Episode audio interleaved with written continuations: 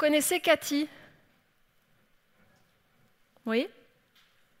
Cathy Hutchinson. Alors pour ceux qui ne la connaissent pas, j'ai envie de vous raconter son histoire parce que je la trouve extraordinaire. Cathy, quand elle avait 43 ans, elle a fait un AVC.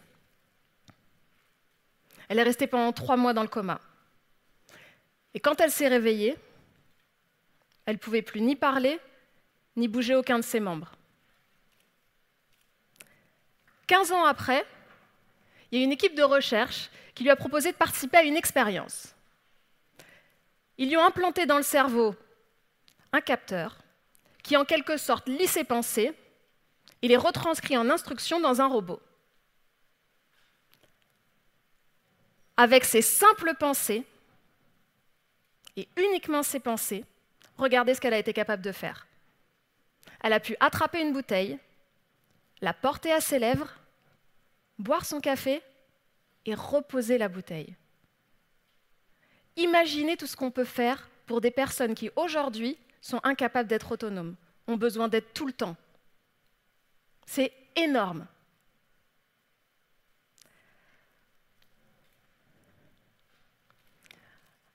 Alors maintenant, j'aimerais qu'on imagine que demain, après-demain, ces interfaces homme-machine, comme ce capteur, tout le monde puisse en avoir, même quand on n'a pas de problème particulier. Alors imaginons ce monde et imaginons par exemple que votre enfant passe un concours pour des études sélectives et qu'il y a des gens qui ont ce capteur, des gens qui ont des interfaces homme-machine et pas votre enfant. Il serait capable de, par exemple, euh, penser plus vite, d'avoir une meilleure mémoire Qu'est-ce qu'on peut imaginer? Peut-être aller chercher des informations sur Internet? Voire même peut-être communiquer par télépathie entre personnes qui ont des interfaces. Alors est-ce que ça vous paraît très juste pour votre enfant qui n'aura pas cette interface? Moi, pas tellement. Alors c'est un peu un problème parce que il y a déjà aujourd'hui des décalages entre les gens, il y a déjà des, problématiques de, de, différences qui sont difficiles à combler. Bon, il y a l'éducation, par exemple, qui aide, mais dans le cas d'une interface comme celle-ci, là, on va se retrouver avec euh, une différence entre les gens qui va être tellement phénoménale qu'elle sera impossible à rattraper. Alors du coup, on fait quoi? Il y a peut-être des pays qui vont vouloir l'interdire. Je ne sais pas ce que vous en pensez, mais de manière générale, à chaque fois qu'on essaye d'interdire quelque chose, et en particulier si des personnes ont les moyens financiers, ils vont toujours trouver le moyen de le faire ailleurs. Je ne sais pas, peut-être qu'en France, euh, notre euh, devise, c'est liberté, égalité, fraternité. On est très égalitariste. Peut-être qu'on subventionnerait le fait de se mettre un implant pour que tout le monde y ait un accès équitable. Alors même si on faisait ça, et ce n'est pas fait parce que c'est quand même un peu particulier comme choix de société, on est d'accord que ce ne serait pas obligatoire. Donc on se retrouverait avec des gens qui seraient comme nous, aujourd'hui, dans cette salle, et des gens qui seraient équipés de capteurs. Et alors du coup, ça voudrait dire que finalement, des gens comme nous, aujourd'hui, on aurait comme un handicap, finalement, par rapport à d'autres personnes dans le futur. Alors je ne sais pas ce que vous en pensez, mais moi je trouve ça très complexe. Des problématiques comme celle-ci, je ne sais pas si je suis pour ou contre. Pour moi, ça me semble difficile de penser en noir et blanc. Et souvent pourtant dans les médias, quand on entend les gens, c'est souvent des opinions tranchées qu'ils ont. Quand on invite deux personnes à un débat, il y a souvent cette personne qui va être pour, l'autre qui va être contre, elles vont s'affronter, mais en réalité, entre pour et contre, il y a mille options possibles. On peut avoir une, position nuancée. Mais comment on fait? Je ne sais pas vous, mais moi, quand je réfléchis à un sujet au niveau des, nouvelles technologies et qu'il y a comme ça un, nouvel usage qui se présente à moi, moi je suis un peu perdue parce que c'est quand même complètement nouveau, c'est pas évident de se projeter dans toutes les possibilités que ça offre, alors je me retrouve souvent à faire ce choix entre pour et contre.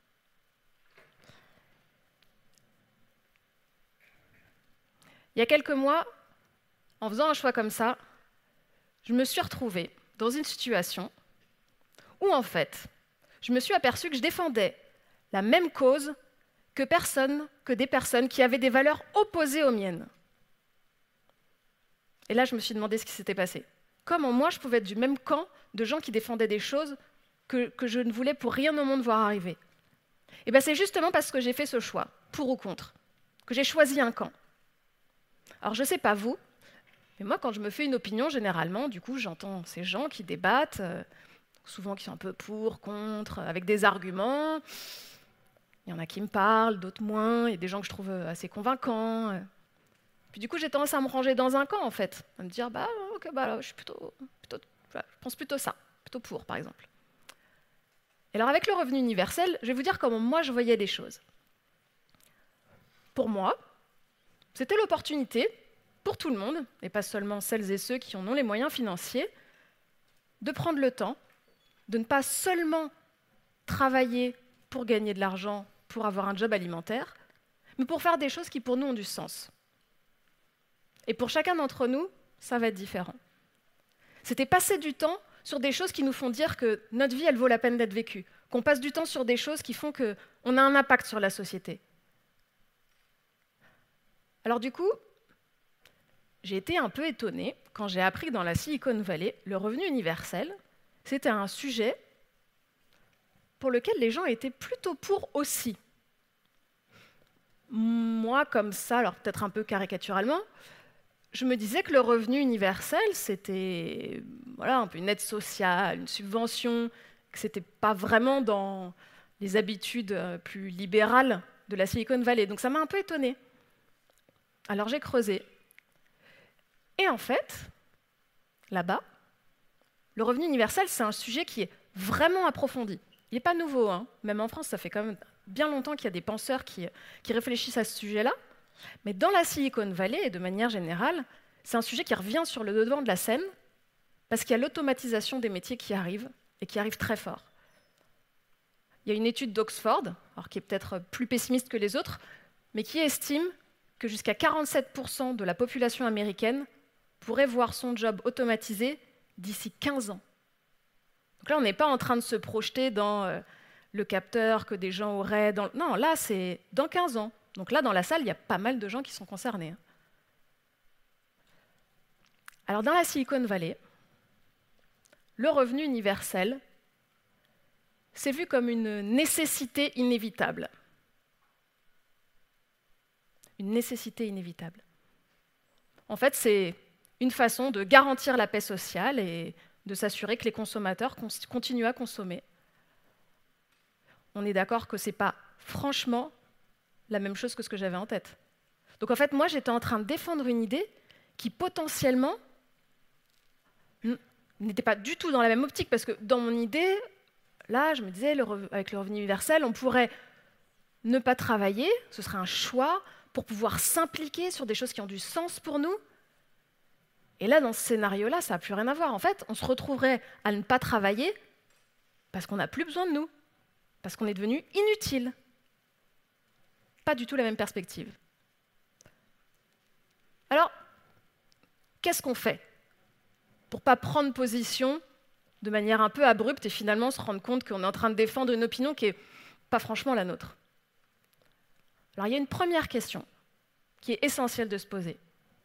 C'est quand on écoute quelqu'un, dans les médias par exemple, c'est bien s'assurer que la personne, ce qu'elle dit, soit elle le sait, soit elle le croit, soit elle le pense. Et ce n'est pas du tout la même chose. En fait, il y a un peu deux types de réponses qui peuvent venir de l'extérieur quand il s'agit d'une question complexe. Il y a des réponses qui viennent d'en dehors de nous, de l'extérieur, comme par exemple la science. On sait que la Terre est plate, il n'y a pas de débat. On est d'accord, il n'y a pas de débat. Il n'y a pas de débat, c'est scientifique, c'est une vérité. On n'a pas à être pour ou contre. Et souvent, il y a des gens qui nous laissent penser, quand ils parlent, quand ils débattent, qu'ils savent quelque chose, notamment parce que c'est des ingénieurs, des scientifiques. On a le sentiment qu'ils savent, donc euh, il ne faut pas questionner ce qu'ils disent. Alors qu'en fait, parfois, ce qu'ils disent, ils le croient ou ils le pensent. Alors c'est quoi la différence entre les deux? Croire, ça vient de l'extérieur. C'est une réponse qui vient de l'extérieur. Par exemple, la première croyance à laquelle on peut penser assez facilement, c'est la croyance religieuse. Mais il y a plein de croyances. Nous tous, on est baignés de croyances sans tout le temps s'en rendre compte. Par exemple, quand on habite en France, c'est une culture particulière. Quand on va à l'étranger, on se rend compte qu'il y a des choses qui nous paraissaient chez nous évidentes et qui là nous, bah, nous, surprennent un peu. Et finalement, on questionne ce qu'on faisait, on se dit ah oui, bah en fait, c'est vrai que j'avais jamais pro...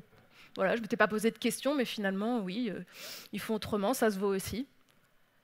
Il y a des croyances qui viennent de notre famille, des choses qui sont ancrées en nous, qui sont venues comme ça petit à petit euh, nous construire sans trop qu'on s'en aperçoive. Et puis on fait partie de groupes. Là, ici, dans cette salle, on est beaucoup d'acteurs de la tech. C'est un groupe. Il y a des choses qui sont un peu de l'ordre de croyance. Puis on peut avoir des groupes euh, d'amis où il y a des pensées qui sont plus recevables que d'autres, euh, des groupes politiques. Il y a plein de sortes de croyances. Et finalement, quand il y a une croyance, il y a souvent une espèce de morale attachée. En tout cas, des choses qui sont de l'ordre de euh, ça c'est bien, ça c'est pas bien. Puis du coup, ben, si on les adopte, ça fait un filtre quand on écoute, euh, quand on, quand on analyse la vie, quand, quand, on, quand on analyse plein de choses, avec ce pour ou contre, ça aide à décider si, si on est d'accord ou pas avec une idée. Et puis il y a les fois où on pense. Et quand on pense, là, ça ne vient pas de l'extérieur. Là, ça vient de soi. C'est toutes les fois où, justement, vous vous rendez compte que vous êtes un peu sous le poids d'une croyance, une espèce de réflexe automatique de la pensée. Et qu'en réalité, la première pensée que vous avez eue, le premier réflexe, vous l'avez peut-être pas tellement réfléchi. Si vous vous reposez la question, en fait, vous voyez peut-être les choses de manière un peu différente. Et ça, ça a trait à l'éthique. La morale, c'est une question très complexe. Hein. Qu'est-ce que c'est la morale? Qu'est-ce que c'est l'éthique? Donc, je me lance dans une définition. On pourra en reparler après si vous en avez envie. La, la morale, de manière générale, c'est plutôt perçu comme étant quelque chose qui est de l'ordre de il faut faire, il ne faut pas faire. Et l'éthique, pour faire un peu simple, c'est plus l'ensemble des lignes de conduite que nous-mêmes, on a choisi de prendre comme référence de notre vie. C'est un peu une somme de valeurs qui nous guide sur un chemin en disant, bah voilà, ça c'est, mes limites et c'est comme ça que je, choisis de conduire ma vie. Donc c'est un vrai effort. Alors la prochaine fois que vous entendrez quelqu'un qui s'exprimera sur un sujet, au sujet des nouvelles technologies notamment, il y a une chose qui est essentielle, c'est de bien s'assurer que la personne, ce qu'elle dit de manière très convaincue, affirmée et très convaincante, du coup, parfois, eh ben, il ne s'agit pas juste d'une conviction.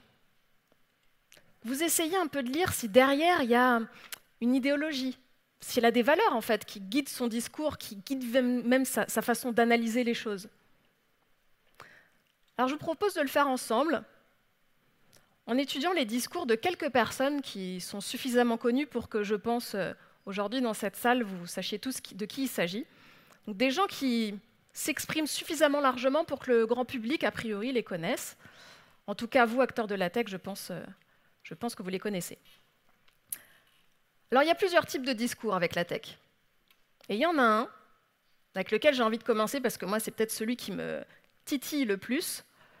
C'est celui des gens qui sont vraiment négatifs, voire même carrément qui nous présentent un paysage dans le futur qui est apocalyptique. Alors par exemple, Elon Musk. Lui, il nous dit que l'intelligence artificielle, c'est la plus grande menace pour l'existence de notre civilisation. C'est pas rien. Et en France, on a Laurent Alexandre, qui lui dit que l'intelligence artificielle va produire des gilets jaunes. Alors, Laurent Alexandre, ça fait pas mal d'années qu'il s'exprime. Progressivement, le grand public commence à le connaître et il cherche à réveiller les citoyens et les décideurs politiques. Et globalement, ce qu'il cherche à dire, c'est que la France, c'est un Inde du numérique. Et que face aux États-Unis et à la Chine, on est en train de se faire laminer et qu'il va y avoir des conséquences sociales désastreuses. Alors quand on fait une analyse comme celle-ci, on est d'accord que, a priori, c'est des gens qui se disent qu'il y a des risques liés au développement des nouvelles technologies. Alors moi, comme ça, peut-être un peu naïvement, je me disais qu'à partir du moment où on se dit que les nouvelles technologies, ça représente un risque, peut-être qu'une posture, c'est de se dire qu'on va essayer de calmer le jeu. Peut-être on va essayer de réfléchir au lieu de se lancer toujours dans plus d'innovation qui pose de plus en plus de questions éthiques. Et pas du tout. Moi, ce qui m'a le plus surpris, c'est qu'en fait, Elon Musk et Laurent Alexandre, leur proposition, c'est encore plus de technologie. Alors par exemple, pour répondre à la problématique du réchauffement climatique, Elon Musk, ce qu'il propose, c'est de dire que si on ne change rien à la manière de traiter notre biosphère, nous devons réfléchir à une vie sur plusieurs planètes. Nous voulons être sûrs qu'il y a une réserve d'humains suffisante ailleurs que sur Terre, une civilisation que nous pourrions faire revenir sur Terre et écourter l'âge des ténèbres. Quand même.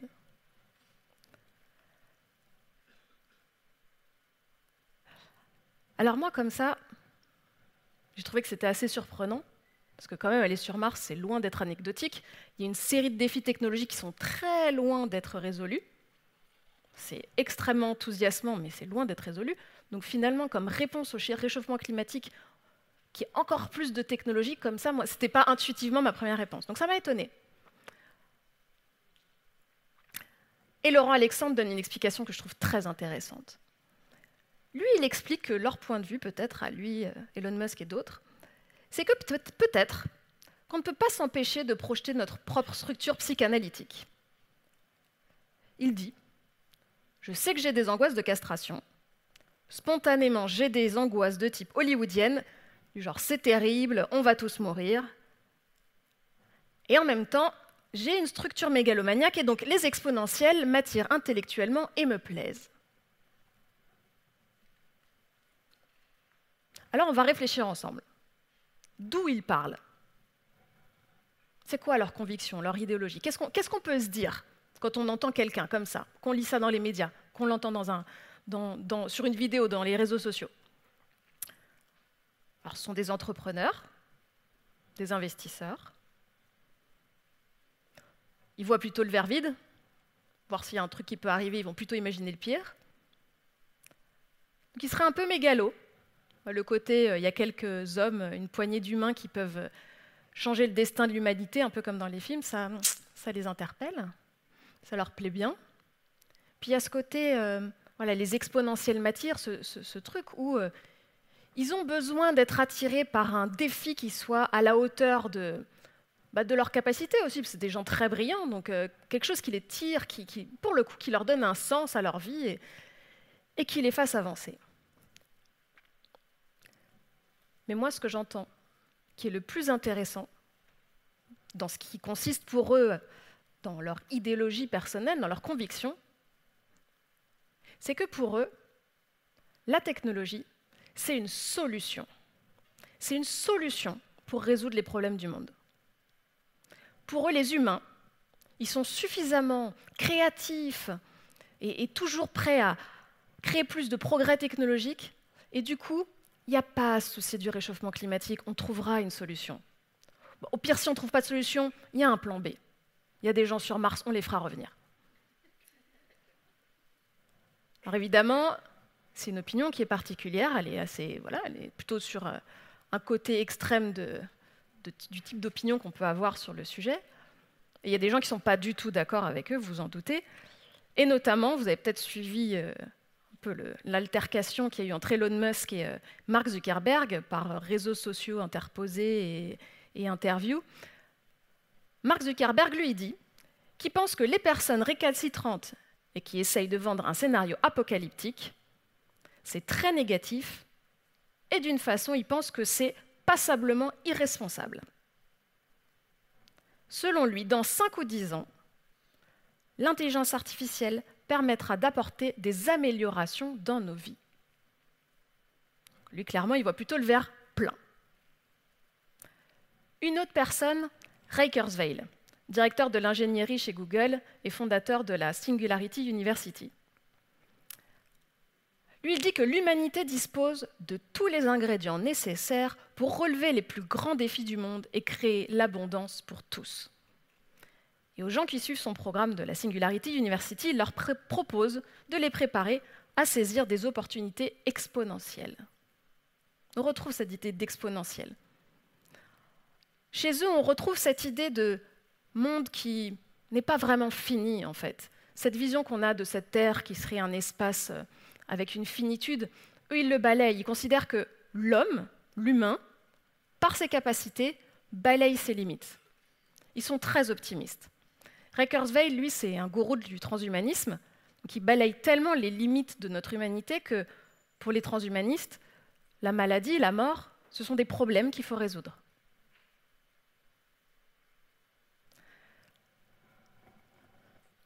Alors il y a d'autres gens qui ont une vision plus nuancée, plus entre deux. Par exemple, Thomas Pesquet. Thomas Pesquet, qui a été pendant six mois sur l'ISS, lui nous dit qu'on constate depuis la Station spatiale internationale les effets néfastes de l'activité humaine, qu'on s'aperçoit vite que la Terre est très fragile. C'est intéressant parce que c'est un discours que presque tous les astronautes disent en revenant de la Terre, comme si prendre du recul, c'était se rendre compte d'une fragilité qui, quand on est en plein dedans, on ne s'en rend pas forcément compte. Quoique, quand même, il y a des gens qui s'en rendent compte. Et lui, il dit Nous espérons emmener des hommes et des femmes vers Mars, mais dans un but d'étude, pas de colonisation. L'idée du plan B me dérange car elle nous enlève une part de responsabilité. C'est intéressant comme point de vue. C'est un scientifique, un chercheur, j'ai une façon de voir les astronautes qui, à mon sens, un peu des surhommes, des surfemmes. Ils sont sportifs, intelligents, euh, une résistance incroyable au stress. Socialement, ils sont hyper forts, ils peuvent vivre ensemble dans un endroit fermé. C'est quand même quelqu'un qui est légitime, s'y connaît vraiment drôlement bien sur ce qui se passe sur Mars, c'est un astronaute, il travaille avec, euh, avec euh, l'ESA et la NASA. Et lui, ce qu'il nous dit, c'est que cette histoire de plan B considère que c'est une espèce de solution de facilité finalement. Que plutôt que de se poser des questions sur ce qu'on pourrait faire ici et maintenant, se projeter dans ce qu'on pourrait faire euh, en envoyant des gens ailleurs, en les faisant revenir. En tout cas, ce n'est pas du tout l'objectif dans lequel les gens qui font de la recherche et qui sont euh, astronomes, euh, astronautes, se posent. Il y a aussi Étienne Klein, qui est physicien et philosophe des sciences, directeur du laboratoire de recherche sur les sciences de la matière, qui lui dit que le rôle du scientifique, c'est parfois d'empêcher les gens de rêver à des scénarios impossibles. Il rappelle qu'on a des lois physiques qu'on connaît et qu'on doit se baser sur ces lois pour penser le futur et pas imaginer qu'on va en découvrir des nouvelles. Parce qu'on ne peut pas construire le futur de nos sociétés sur des paris qui sont trop risqués. On doit tenir compte de ce que nous savons et qui est solide dans notre façon de penser. C'est intéressant ce point de vue. Pour eux, ce qui est essentiel, c'est de prendre nos responsabilités, de trouver des solutions aujourd'hui avec ce qu'on sait, avec ce qui est solide, avec ce qui a été prouvé scientifiquement. Et ce pas des gens qui sont euh, sans rêve, c'est des gens qui, eux aussi, rêvent grand, rêvent fort. Mais quand il s'agit de construire des solutions, ce qu'ils conseillent, pour eux, ce qu'ils estiment, c'est qu'il faut se baser sur des choses qui sont solides et pas des utopies, des choses auxquelles on veut croire, mais qui aujourd'hui n'ont rien de faisable. Alors quand on entend tous ces gens, qu'est-ce qu'on se dit? Peut-être qu'on peut se dire qu'il n'y a que des hommes, blancs de plus de 40 ans. Hmm? Parmi les gens qui sont connus au grand public, il n'y a pas tellement de femmes. Hein. De manière générale, chez les experts, on entend plus les hommes, mais dans les nouvelles technologies, il n'y a pas beaucoup de femmes. Et surtout, quand on écoute ces gens-là, je ne sais pas vous, mais moi, globalement, en fait, ça m'aide moyennement. Parce qu'on entend un peu tout et son contraire, on ne sait pas vraiment trop comment se positionner. Ils ont tous l'air d'avoir un peu raison, finalement. En tout cas, ils sont très convaincants. C'est des gens intelligents, ils sont bons orateurs, ils ont des arguments convaincants. Comment on se retrouve, nous, tout seuls, à se former notre propre opinion? Eh bien, c'est votre éthique qui va vous le permettre. Comme je vous le disais tout à l'heure, il y a plein de gens qui parlent. Et déjà, il y a un premier tri qui peut être fait à partir du moment où vous pouvez faire ce qu'on vient de faire, là, ensemble, où on essaye déjà d'avoir un peu de recul par rapport à ce qu'ils disent. D'où ils parlent Est-ce qu'ils ont des intérêts personnels à défendre? Pourquoi ils nous poussent dans une direction? Est-ce qu'ils cherchent à nous faire peur parce que peut-être euh, ils veulent promouvoir des solutions qui sont encore plus technologiquement avancées, qu'en nous faisant peur, on pourrait financer ce genre de projet On peut tout imaginer. Et on n'aura pas vraiment la réponse. Mais le simple fait de prendre du recul par rapport à ce qu'on entend, déjà, c'est une première étape. Et la deuxième, c'est votre éthique. Chacun là, ici dans cette salle aujourd'hui, on a tous des valeurs différentes. On va peut-être se retrouver par affinité, mais au final, même si on avait des valeurs communes, en fonction de celle qui vient en premier, on ne va pas faire les mêmes choix, on ne va pas voir les mêmes choses de la même façon. Par exemple, si vous êtes libéral, ça va donner une teinte à votre opinion.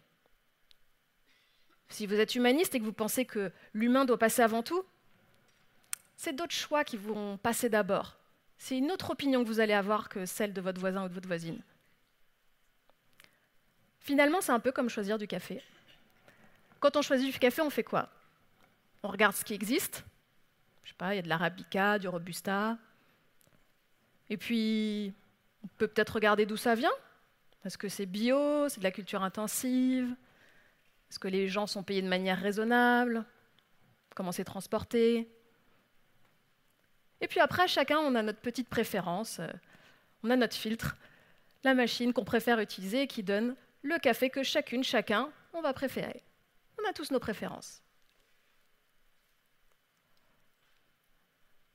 Et bien finalement, pour se faire notre propre opinion, pour construire une opinion critique, c'est exactement la même chose. En premier lieu, on regarde ce qu'il y a on écoute les experts, on est ouvert à toutes les opinions.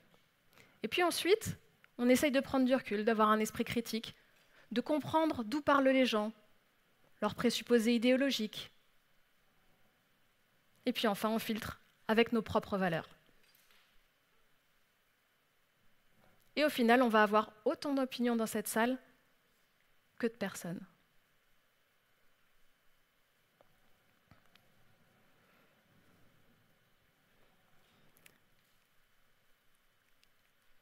Est-ce qu'il y en a parmi vous qui se sont dit, pendant que je parlais, que peut-être que moi aussi, tout comme les gens là dont j'ai parlé, je parlais de quelque part?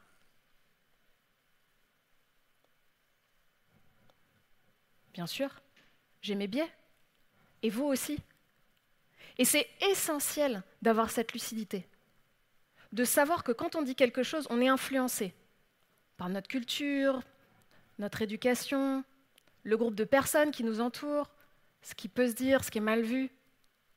En fait, quand on veut débattre, si on veut défendre une opinion, il faut savoir pourquoi on pense ce qu'on pense.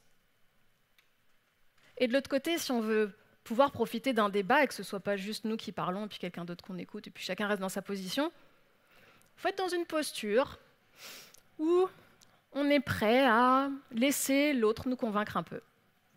Potentiellement, s'il ou elle a des bons arguments, ok, on est peut-être prêt à faire un peu évoluer notre, notre opinion.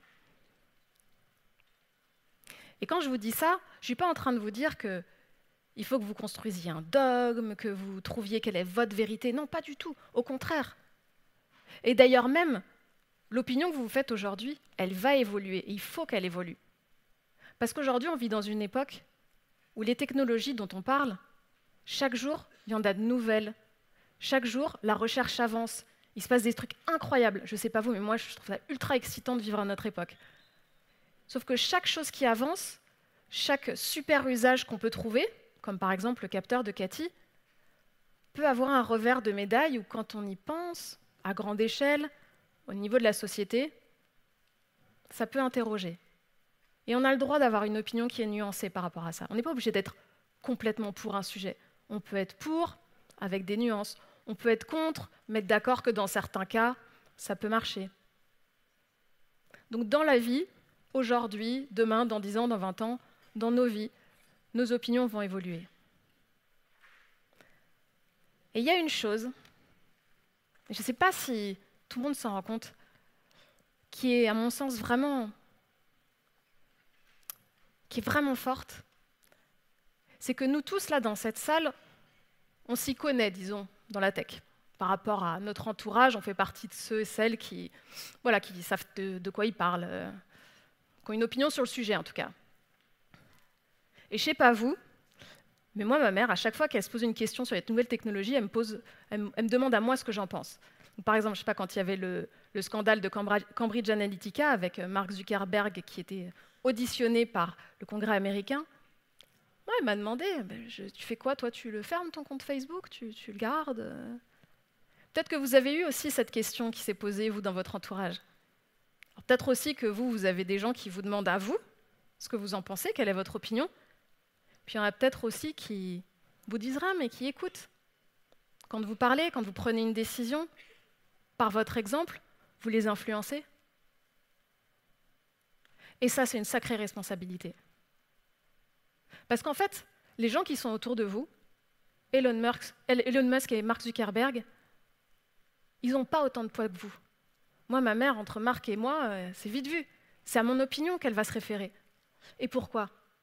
Parce que nous tous, là, notre entourage, ils nous connaissent. Justement, ils ont un peu déjà fait ce travail de comprendre un peu nos présupposés, ils nous font confiance. Éventuellement, ils trouvent que vous êtes quelqu'un de bien, ils partagent vos valeurs. Et ça, c'est une responsabilité, et il faut être à la hauteur de cette responsabilité. Et pour le faire, la seule façon, c'est de prendre le temps de réfléchir à ce qu'est notre opinion avec nos propres valeurs, notre éthique. Merci.